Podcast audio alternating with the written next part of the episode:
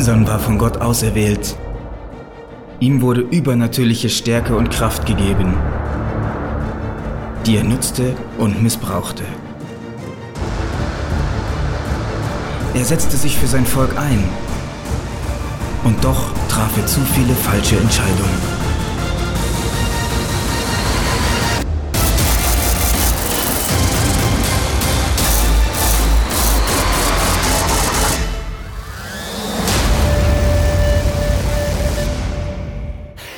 Freue mich. Herzlich willkommen heute Morgen. Ich freue mich, die Serie auch wieder abzuschließen. Es ist nämlich wirklich eine kurze Serie. Es ist eigentlich nicht der Rede wert. Zwei Sonntage. Letzten Sonntag angefangen, heute wieder abschließen. Ich freue mich über das Leben von Simson zu reden. Eine von diesen Geschichten aus dem Alten Testament, wenn du die lesest, denkst du dir vielleicht, was soll das genau, oder? Und wir haben gemerkt, dass Simson, der Andi hat das super gemacht, letzten Sonntag hat uns aufgezeigt, dass Simson ist auf der einen Seite mit übernatürlicher Kraft ausgerüstet gewesen, aber er hat einen schwachen Charakter gehabt. Er hat seine Triebe nicht unter Kontrolle gehabt. Lust, Stolz, verschiedene Sachen, wo ihn schlussendlich äh, zum Scheitern gebracht haben. Und so sehen wir, dass die Geschichte von Simson in der Bibel da ist, um uns zu warnen auf der einen Seite, um uns zu zeigen, es geht nicht darum, dass wir es so machen wie der Simson in allen Bereichen, sondern der Simson hat vieles falsch gemacht, wo uns eine Hilfe soll sein, dass wir nicht auch das Gleiche falsch machen. Darum ist ja wichtig, dass wir uns mit der Geschichte auseinandersetzen, damit wir nicht zweimal den gleichen Fehler wiederholen. Also die Geschichte vom Simson ist wirklich eine Geschichte, die recht krass ist, wenn du sein Leben anschaust. Und als ich die Message gelesen habe, letzten Sonntag, habe ich gedacht, ich glaube, ich muss, ich muss heute auch mal eine Lanze brechen für einen Simson. Er ist letzten Sonntag nicht so gut weggekommen. Oder? Wir hätten vor allem diese Seite gesehen und hat das Gefühl gehabt, der Simson, der hat wirklich irgendwie alles verkehrt gemacht, was du kannst verkehrt machen kannst. Aber wir sehen in der Bibel sehr häufig, die Geschichten aus dem Alten Testament sind da, um uns zu warnen, aber auch da, um uns zu ermutigen. Ich lese im 2. Timotheus 3,16, dort steht, die ganze Heilige Schrift ist von Gott eingegeben. Also auch Geschichte vom Simson. Weißt du, es gibt manchmal so Geschichten, wo wir das Gefühl haben, ja, die hat irgendjemand noch so in die Bibel hineingeschmuggelt, weißt? Die hat eigentlich nicht wirklich dorthin gehört, aber einer hat gedacht, komm, ich streue mal ein paar schlechte Beispiele ein, oder? Das ist abwechslungsreich. Nein, die ganze Heilige Schrift ist von Gott eingegeben. Und jetzt, warum? Es heißt da, Sie soll uns unterweisen, sie hilft uns, unsere Schuld einzusehen, wieder auf den richtigen Weg zu kommen. Das ist der, der Warnigteil, oder? Dass wir aus einer Geschichte unsere, unsere Schuld erkennen, dass wir erkennen, wo, dass wir eben nicht sollen so handeln wie die Leute aus dem Alten Testament. Aber dann heißt nachher, und es soll uns helfen, um so zu leben, wie es Gott gefällt. Und jetzt fragst du vielleicht heute Morgen, ja, wie kann ich leben, dass es Gott gefällt? Schön fragst du. Ich habe nämlich eine Antwort. Im Hebräer 11,6 heißt, und ohne Glauben ist es unmöglich, Gott zu gefallen. Und unmöglich klingt relativ absolut, oder? Wir haben das ja nicht so gern, die Sachen, wo so, weißt du, wenn es heute heißt, ohne Glauben ist es schwierig, Gott zu gefallen. Ah, da könnte man sagen, ja, stimmt, ist wirklich, ja. Aber da heißt, ohne Glauben ist es unmöglich. Gott zu gefallen. Ich meine, das ist eine krasse Aussage, oder?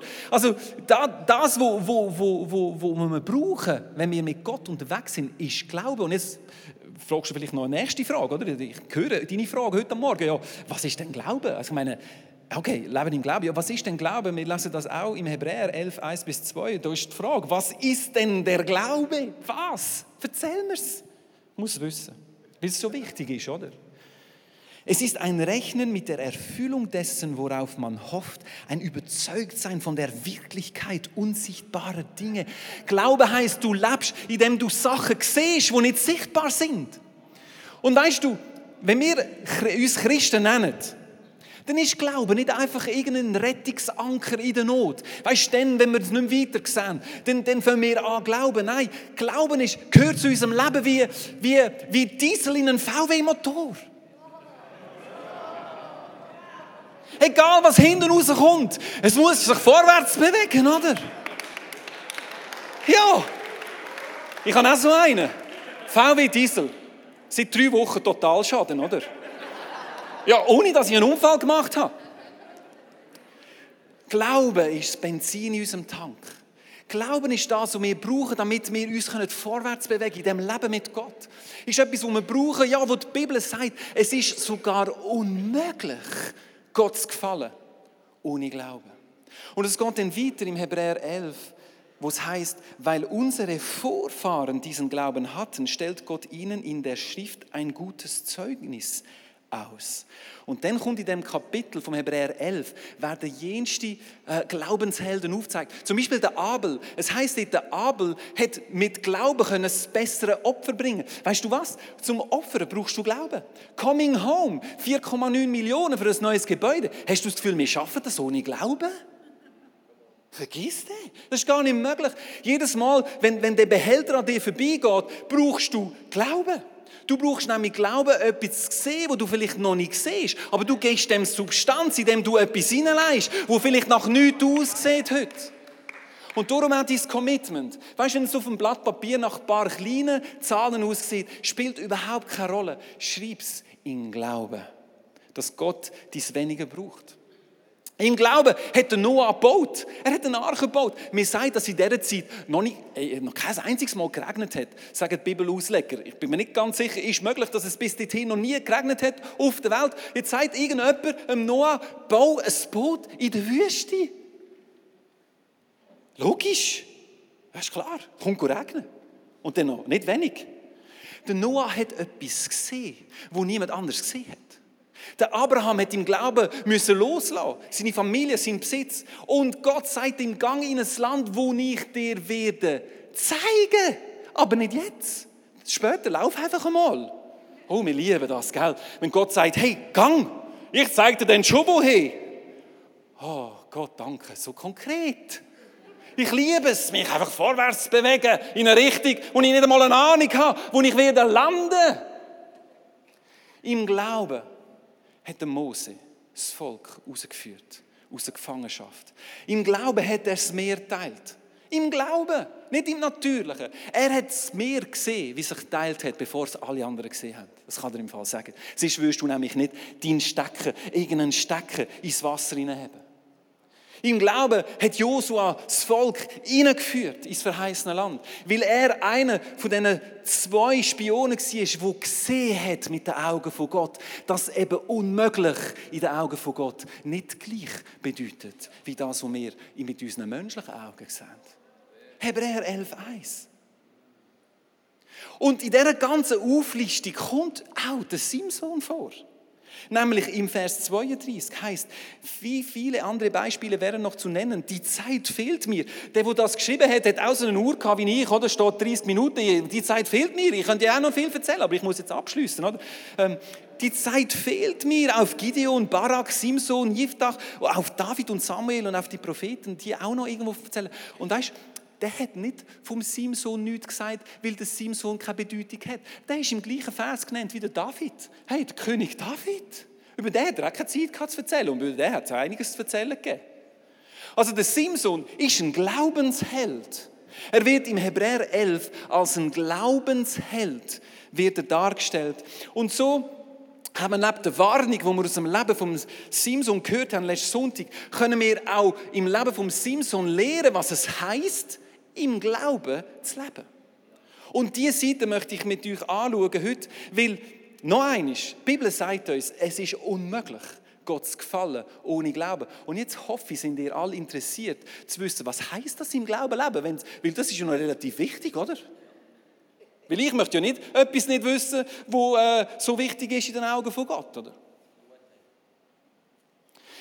Was heißt es im Glauben leben? Erstens, Glaube im Leben. Äh, Glaube im Leben. Leben im Glauben. Hä?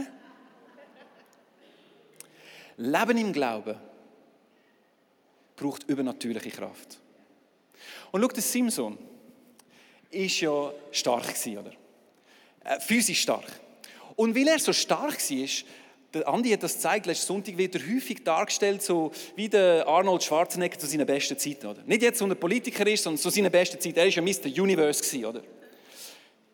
Ich möchte jetzt die Sicht ein bisschen hinterfragen am heutigen Morgen. Weil die Bibel sagt uns, seine Kraft ist ein Geheimnis gewesen.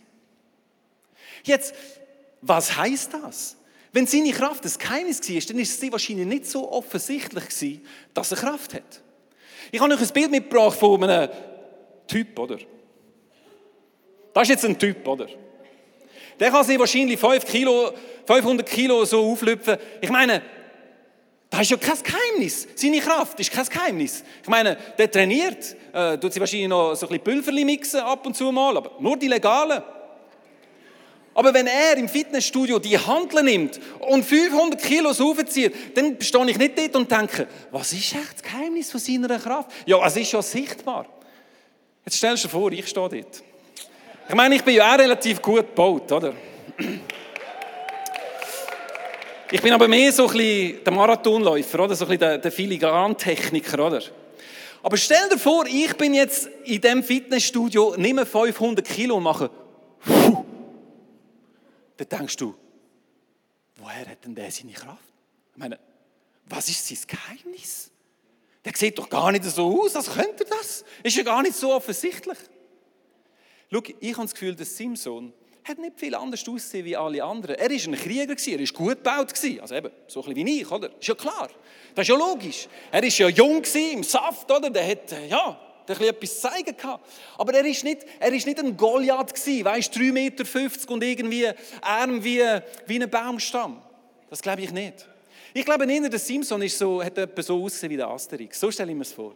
Weißt du, der Asterix, der ist ja auch unscheinbar, oder? Aber der hat das Geheimnis. Der Asterix hat den Zaubertrank.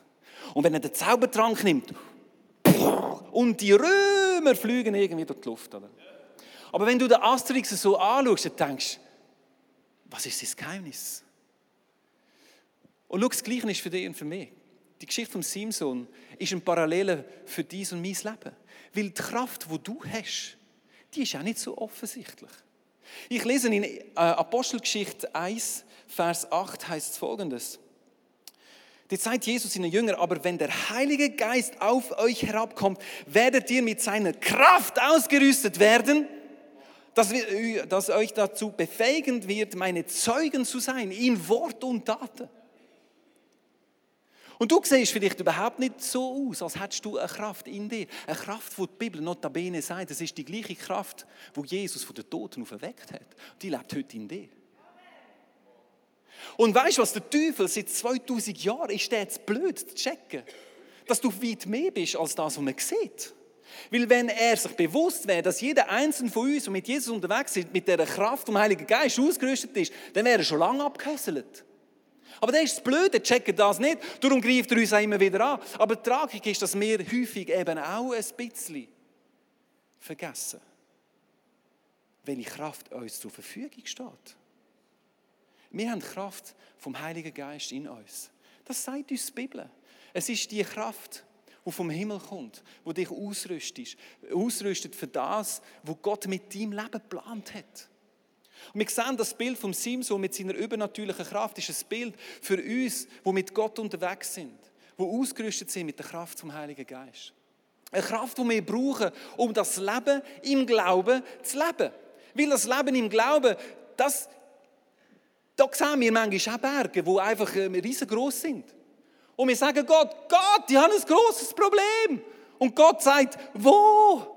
Ich, habe noch nie ein großes Problem gesehen. Zeig mir mal endlich eins. Ja. Weißt du, was ich meine? Gott möchte mal ein großes Problem sehen. Der hat noch nie eins gesehen. Weil in den Augen von Gott ist sein Problem nicht so groß. Und darum brauchen wir die Kraft vom Heiligen Geist. Und ein Bewusstsein, dass wir ausgerüstet sind mit dieser übernatürlichen Kraft.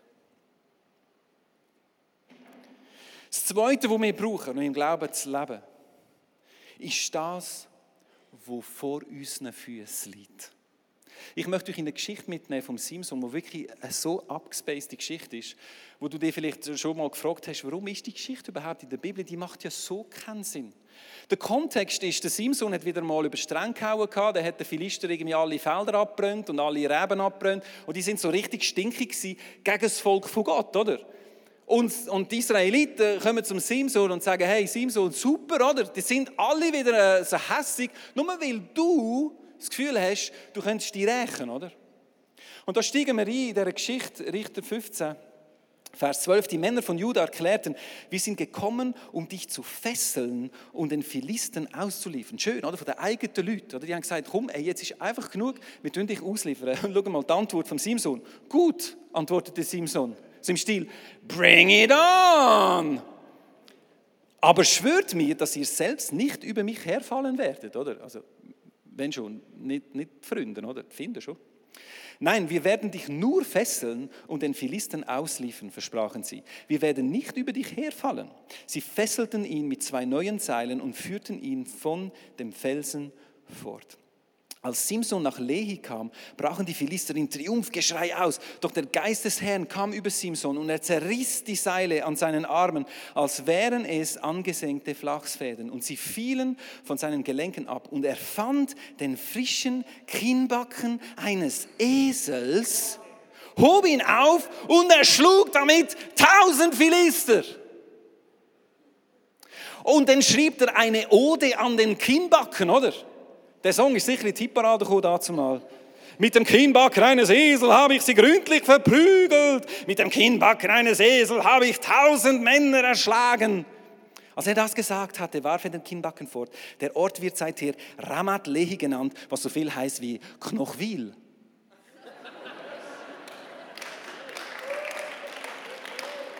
Ja, ich meine, hey, der Ort des Knochens. Jetzt musst, du dir, jetzt musst du dir einfach das mal bildlich vorstellen. Du hast also einmal, der Gideon, einmal gegen 1000 Philister. Und weißt du, Philister haben dort nicht gerade eine Pyjama-Party gefeiert. Hm? Philister haben das Monopol über das Eisen gehabt. Sie sind die Einzigen, die Eisen äh, richtig haben können verarbeiten Darum haben sie militärisch einen Vorsprung gegenüber Israel in dieser Zeit. Darum sind Philister ja die ärgsten Finder von Israel. Weil selbst die Israeliten haben für jedes Messer, jedes Speer haben die müssen zu den Philister gehen, dass sie sie schärfen. Das musst du das mal überlegen. Das heißt, Philister sind militärisch ausgerüstet gewesen. Die sind in dieser Szene, die 1000 Philister, die sind bis zu den Zehen bewaffnet gewesen. Die sind nicht einfach so in den Unterhosen dort gestanden. Und jetzt kommt der Simson, der hat ja nichts dabei gehabt, der ist ja gefesselt worden, der hat sich erst gerade befreit gehabt, der hat also nichts in der Hand gehabt. Er schaut umeinander und was findet er unter einem Stein?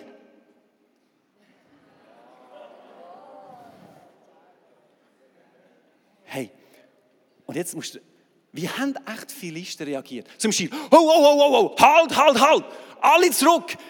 Er hat einen Knochen.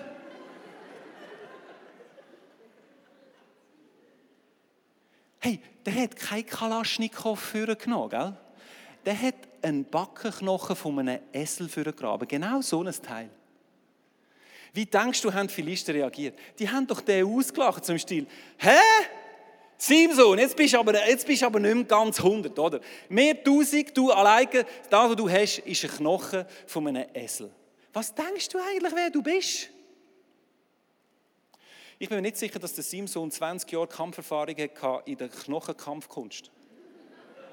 Ist ja möglich. Es, es gibt ja so Knochenkampfkunstschulen, wo du kannst lernen, kämpfen mit Knochen. In der Schweizer Armee ist es manchmal so, ein bisschen so vorgekommen. Oder?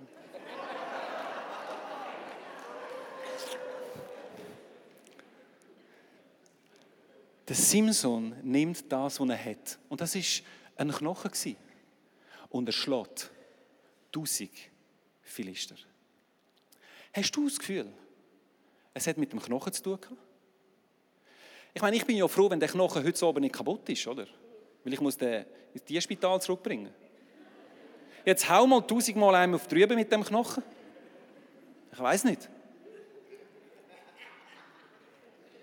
Ja, ist nur eine Frage. Der Simson nimmt, was er hat vor seinen Füßen. Er schwingt den Knochen in der Kraft von Gott und er schlägt tausend Philister. Weißt du was? Die Geschichte vom Simson ist eine alttestamentliche Illustration von einer ewigen biblischen Wahrheit. Und die Wahrheit, die steht im 2. Korinther 8,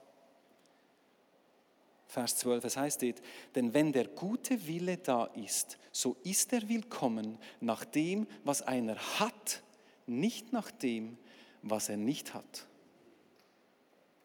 Schau, der Knochen, das ist doch lächerlich gewesen. Das, was der Simson in der Hand hatte, war zu wenig. Im Sichtbaren. Aber was sagt uns die Bibel? Im 2. Korinther 5. Wir leben nicht, wir leben nicht im Gesehen, sondern wir leben im Glauben. Und das, wo ihm gesehen so lächerlich aussieht, ist im Glauben, mit den Glaubensaugen eine ganz andere Geschichte. Und so geht es doch dir und mir in unserem Alltag hin, wenn wir uns überlegen, was haben wir in der Hand, dann ist es immer zu wenig. Es ist nie genug. Wir haben nie genug Training. Wir sind nie genug vorbereitet. Es bräuchte immer noch ein bisschen mehr, bis wir endlich parat sind, einen gewissen Schritt zu gehen. Aber die Geschichte von Simson zeigt uns, dass wir zwei Dinge brauchen. Wir brauchen Kraft von Gott, das Wandeln im Heiligen Geist, dass wir Sachen sehen, die noch nicht sind. Und dann müssen wir den Blick haben für das, was Gott uns vor die Füße gelegt hat. Und das ist nicht immer so offensichtlich. Weißt du, der Simson, der hat das bekommen, was er gebraucht hat, um seine Berufung zu leben. Der Simson hat nämlich bei seiner Geburt, beziehungsweise seine Mutter, hat von einem Engel von Gott klar gehört, was dem Simson sein Auftrag wird sein. Wir lesen es im Richter 13, Vers 5. Du wirst schwanger werden und einen Sohn zur Welt bringen, und sein Haar darf niemals geschnitten werden, denn er wird von Geburt an ein Naziräer sein, und er wird beginnen, Israel von den Philistern zu befreien. Also seine Berufung ist es gewesen, Israel von den Philistern zu befreien. Gott hat nicht gesagt, wie. Gott hat nicht gesagt, wie er es genau machen will, sondern er hat gesagt, du hast eine Berufung über dein Leben. Das ist mein Volk befreien von den Philistern, wo in dieser Zeit der ärgste Feind war von Israel. Und die Geschichte zeigt uns, dass der Simson alles hatte, was er gebraucht hat, um in seiner Berufung zu laufen. Er hat Kraft von Gott gehabt und er hat Knochen gehabt. Was mehr brauchst du als das? Und schau, ich bin so froh, ganz ehrlich. Ich bin so froh, dass die Helden aus dem Alten Testament alle so viele Fehler gemacht haben. Stell dir vor, das wären alles perfekte Menschen. Da würdest du nur eines lesen, die Geschichten. Dann würdest du deine Bibel in den Eck rühren und denken, ja, super, und ich? Also ich meine, ich habe meine Macken, ich habe meine Schwächen, ich habe dort meine, meine Emotionen nicht im Griff, ich habe dort wieder versagt und so weiter. Hey, relax! Natürlich sind wir mit Gott unterwegs und stellen wir uns die Frage, wie können wir uns weiterentwickeln? Wie können wir äh, unsere Emotionen in den Griff bekommen? Wie können wir Sachen ablegen, die uns, die uns äh, zurückheben? Für das haben wir eine Small Group, für das wir zusammen, sind wir zusammen unterwegs, tun wir einander reflektieren, wir, sind wir hoffentlich unterwegs und entwickeln uns. Wir sind alle auf einem Weg, irgendwo hin. Aber zum Glück müssen wir nicht erst am Ende angelangt sein, um für Gott einen Unterschied zu machen. Stell dir vor dann wärst du nie parat. Weil ich weiß nicht, wenn du das letzte Mal versagt hast, aber das ist wahrscheinlich noch nicht so lange her. Weißt du, warum kann ich das sagen? Weil ich mich kenne. Aber der Simson hat es geschafft in die Hall of Fame von Gott im Hebräer 11 als einer der Glaubenshelden, wo uns lehrt, was es heißt, im Glauben zu leben. Darum werde ich dir die Frage stellen heute Morgen. Was hast du vor deinen Füßen? Was hat Gott in dein Leben hineingelegt? Und ich kann das jetzt schon sagen, es ist zu wenig. Es ist zu wenig. Zwei Fisch, fünf Brot, 5000 hungrige Leute. Das ist ja lachhaft. Das ist alles, was der junge Bursch hatte. Er hat es Gott hingestreckt. Gott hat das Wunder gemacht. Weißt du was, es ist auch immer zu wenig, wenn du dich vergleichst mit anderen. Ja, also wenn ich so wäre wie dieser und wenn ich die Ausbildung hätte wie jener und wenn ich die Begabungen hätte. Hey, weißt du, woher die Gedanken kommen? Die kommen direkt aus der Hölle. Um es mal direkt sagen. Vergleichen ist etwas, was uns so zurückhält, weil im Vergleich zu den anderen hast du immer zu wenig, verstehst du? Aber du bist nicht der andere, du bist du. Und vielleicht ist es nur ein Knochen. Es ist nicht nur ein Knochen. Stell dir vor, tausend Philister mit einem Knochen. Ich mag mich noch erinnern, der 22. März 2009 war für mich so ein Knochentag. Wir haben ja alle in unserem Leben manchmal so Knochentage, oder? Wo du merkst, eigentlich, wenn Gott nicht kommt, dann habe ich Pech gehabt. Kennst du die Tage? Es war ein Sonntag, Ich war dort relativ frisch im ICF, gewesen, anderthalb Jahre. Ich habe noch nie. Gehabt. Ich, ich bin dort in der Small Group Ministry geschafft und ich bin am Morgen auf dem Weg ins ICF. Und beim Autofahren, dort haben wir noch kein Unplug gehabt, das war 11 die erste Celebration, läutet mein Telefon und es ist der Leo dran. Und wenn am Sonntagmorgen der Leo anläutet, nicht gut habe ich gewusst, irgendetwas ist. Und er läutet mir an sagt, er ist dann nicht in Zürich, er ist dann irgendwie in der Location am Predigen, er sagt, hey, Nick, schau, der Andi Pantli ist hier eingeteilt zum Predigen, aber seine Frau ist ja hochschwanger. Und dann sagt er mir, hey, äh, ihr Wasser ist äh, gebrochen. Wie sagt man das? Tizi, du weißt es. Er sagt mir, hey, sie ist auf dem Weg ins Spital, äh, der Pantli, ja, könntest du einspringen zum Predigen? Und schau, wenn der Leo Fragen stellt, ist es manchmal wie wenn Gott in der Bibel eine Frage stellt, dann erwartet er eigentlich keine Antwort. Ich weiß, es ist jetzt ein, ein gewagter Vergleich. Ich weiß, ich weiß, ich weiß, ich weiß. Aber weißt du, wenn, wenn Gott in der Bibel eine Frage stellt, dann ist es nicht, weil er Information will, oder? Sondern äh, weil er eigentlich will sagen, ja, hallo, uh. Und so habe ich gewusst, ja gut, ich meine, ja, ich bin auf dem Weg nach Zürich, also von dem her gesehen, richtig stimmt schon mal, oder? Aber dann ist die zweite Schwierigkeit, es war eine Serie über Geld. Und dort kannst du definitiv nicht gewinnen, oder? Also wenn du über Geld redest, dann kannst du relativ äh, viel ins Ansetzen, oder?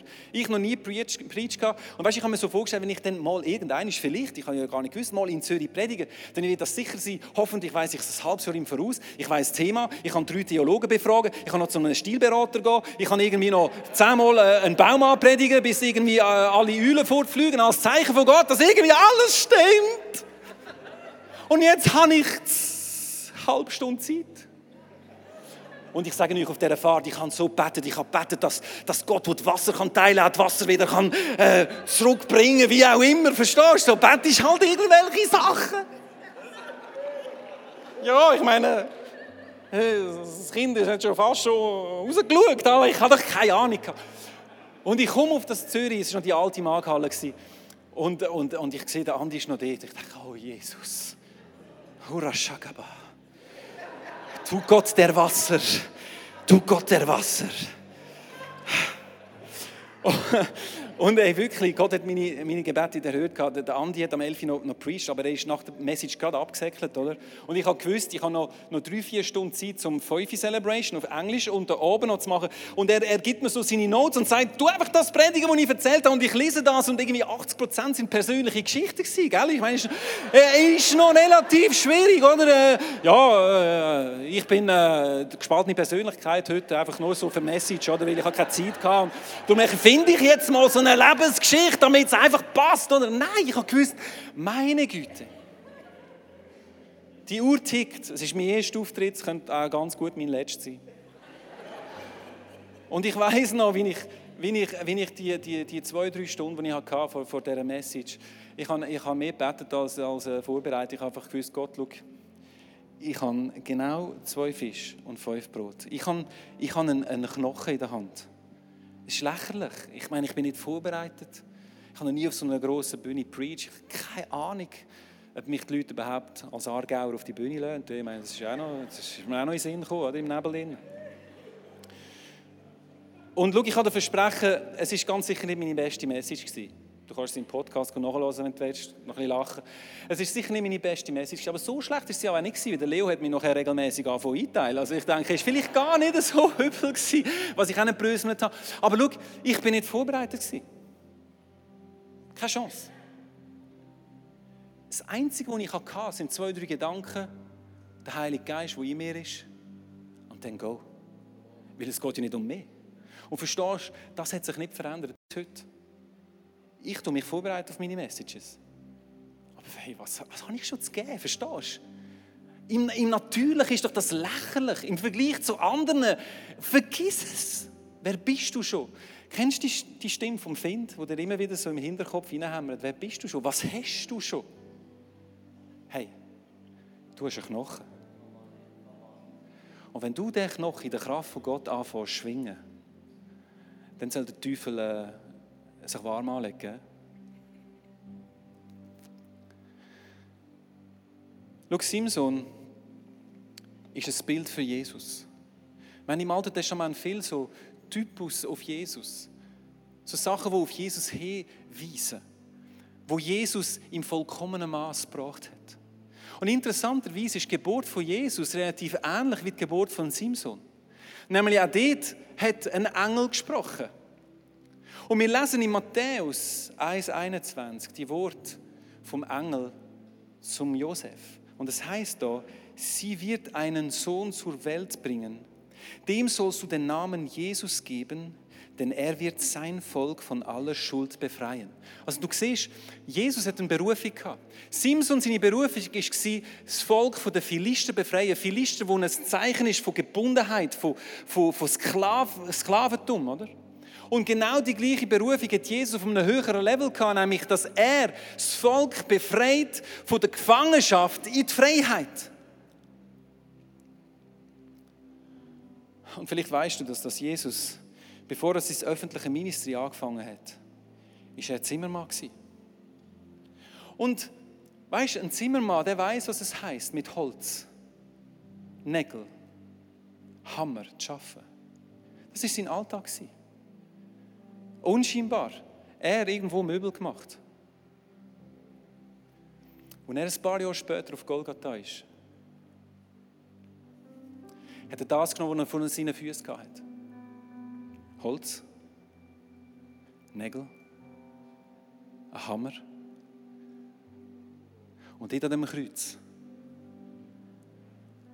hat er eine Brücke gebaut, die so gut gebaut war, dass sie seit über 2000 Jahren hat. Er hat am Kreuz, kurz bevor er gestorben ist, gesagt, es ist vollbracht.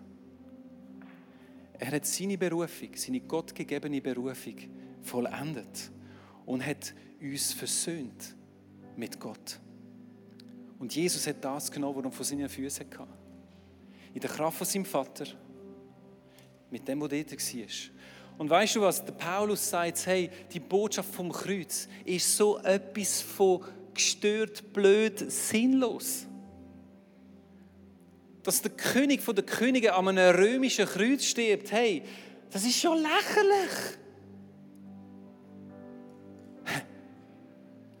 Im Natürlichen ist es lächerlich. Da gibt er recht. Das ist das, was viele Leute nicht verstehen. Wie können wir glauben, dass einer, der an einem Kreuz stirbt, irgendwo äh, so etwas vollbringen kann? Ja, im Gesehen. Aber im Glauben ist es etwas anderes. Ist es etwas anderes. Lass uns unsere Augen schließen am heutigen äh, Morgen. Ich möchte zwei Gruppen Leute ansprechen heute Morgen. Die erste Gruppe, du bist da und du wunderst dich vielleicht jetzt gerade ganz konkret, was hat mir Gott eigentlich vor die Füße gelegt? Und ich kann dir sagen, als kleiner Hinweis, um herauszufinden, was es ist, schau nicht zu weit. Weil ich habe bewusst gesagt, vor deinen Füßen. Und wir schauen eben häufig ein bisschen an den Horizont raus, um zu entdecken, was Gott uns irgendwo möchte geben, irgendeinisch. Ich kann dir garantieren, das, was Gott dir gibt, um in deine Berufung hineinzulaufen, ist bereits in deinem Leben. Du hast es vielleicht einfach auf die Seite geschoben, weil du das Gefühl hast, ja, pff, was ist das schon? Was habe ich schon? Ich möchte für dich beten heute, dass du dass du kannst sehen was, was Gott dir gegeben hat. Was ist es? Ein Talent, eine Leidenschaft, eine Fähigkeit, eine Idee. Irgendetwas, was du vielleicht auf die Seite geschoben hast, weil es sich so anfühlt wie ein Eselsbacken Knochen, wo überhaupt keinen Sinn macht, dass Gott etwas aus dem machen in deinem Leben. Dann möchte ich beten nachher, dass du den Mut kannst fassen den Knochen in die Hand zu nehmen, wie der Simson. Im Glauben und in der Kraft, dass mit dem Knochen Gott Großes wird tun. Und dann ist eine andere Gruppe Menschen da, glaube ich, heute Morgen. Du bist, du bist noch nie über die Brücke gelaufen, wo Jesus gebaut hat. Am Kreuz. Weißt, die Bibel sagt uns, wenn wir unser Leben Gott anvertrauen, indem wir Jesus glauben, kommt der Heilige Geist und erfüllt uns. Das ist die Kraft, die wir brauchen, um nachher im Glauben zu leben. Und vielleicht bist du heute da und du hast das noch gar nicht erlebt. Dann möchte ich dich einladen, lass uns alle unsere Augen schließen, dass wir auch Privatsphäre voneinander wahren können. Aber wenn du da bist am heutigen Morgen und sagst, ja, Nick, ich bin da und ich, ich bin noch nicht über die Brücke gelaufen, ich, ich bin noch nicht, ich habe, das, ich habe den Schritt noch nicht gemacht, dann zeig es mir kurz mit meiner Handzeichen, dann möchte ich gerne mit dir beten. Ich möchte beten, dass du das kannst erleben kannst. Danke, ich habe deine Hand gesehen. Dass du, kannst, dass du kannst erleben wie der Geist von Gott kommt, dich erfüllt, dir Kraft gibt. Ist noch jemand da? Ich sehe es nicht so gut, weil es nicht so viel Licht hat. Also zeigt sich, ja, ich habe die Hand gesehen, vielen Dank. Ich habe deine Hand gesehen, ich habe deine Hand gesehen. Es hat Hände überall. Hey, das ist die beste Entscheidung, die du kannst treffen kannst. Weil ich kann dann sagen, wenn es einen Bruck gibt, der hebt, dann ist es die. Die Brücke, die Jesus auf Golgatha gebaut hat. Ist noch ein letzter Aufruf vielleicht, wenn noch jemand da ist. Ich möchte gerne beten. Lass uns gemeinsam beten. Nicht nur die, die die Hand aufgehebt haben, sondern lass uns alle äh, die Worte, die ich sage, nachreden. Äh, weil wir sind ja eine Familie und wir tun das zusammen beten. Lieber Jesus, danke, dass du für mich ans Kreuz gegangen bist. Dass du das genommen hast, was du vor den Füßen hast. Dass du den Weg geebnet hast. Dass ich meinen Frieden mit Gott kann schliessen kann. Vergib du meine Sünden. Danke, dass du mich reinwäschst. Danke, dass ich ein Kind von dir sein darf. Und dass ich von heute an im Glauben kann mit dir laufen Und dass ich mehr als ein Überwinder bin. Durch deine Kraft, durch deinen Heiligen Geist, wo jetzt in mir lebt. Danke, Jesus. Amen. Herr, und ich möchte auch beten für all die, die da sind und, und einfach noch nie entdeckt haben, wo ihre Knochen begraben liegt, dass sie verstehen, dass du ihnen alles gegeben hast, was sie brauchen, dass sie die Kraft vom Heiligen Geist haben, dass du in unser Leben etwas hineingelegt hast, wo du möchtest nutzen, damit dein Reich aufgebaut wird. Ich danke dir dafür, dass du uns durch die Geschichte vom Simson ermutigst, mutige Schritte zu gehen. Ich danke dir, dass du für uns kämpfst und dass wir durch deine Kraft können überwinden. In deinem Namen, Jesus, bete ich das am heutigen Morgen. Und lass uns alle gemeinsam das besiegeln mit einem Amen. Amen.